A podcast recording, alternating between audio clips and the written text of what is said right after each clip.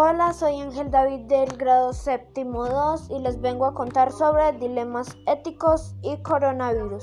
La primera pregunta es, ¿asignan camas de cuidados intensivos por orden de llegada? ¿Le quitan a un paciente con una probabilidad limitada, limitada de supervivencia un ventilador para dárselo a otro con mejores posibilidades?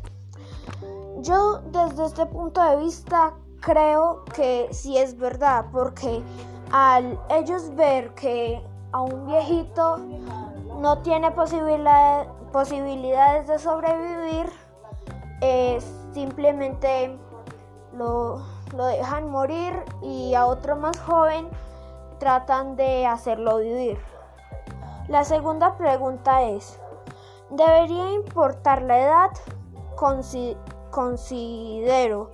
Si hay alguien de 75 años y una madre joven con tres hijos que quedarían sin cuidados, pero el hombre de 75 años ha tenido una buena vida, la verdad yo creo que ellos le darían la cama y todas las herramientas para hacerlos vivir a la madre, porque la madre tiene que cuidar de los hijos y pues aún no ha terminado de vivir.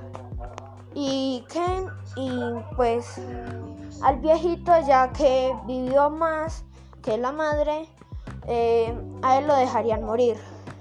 Y la tercera y última pregunta es, si dos enfermos tienen la misma necesidad médica y probabilidad de recuperación, eligen al más joven o al que tiene el mayor número de dependientes, los médicos y terapeutas respiratorios o incluso los policías y los bomberos tener prioridad.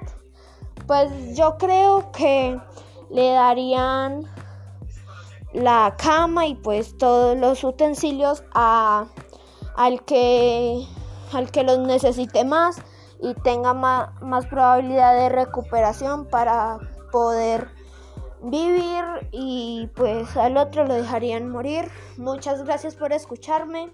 Chao.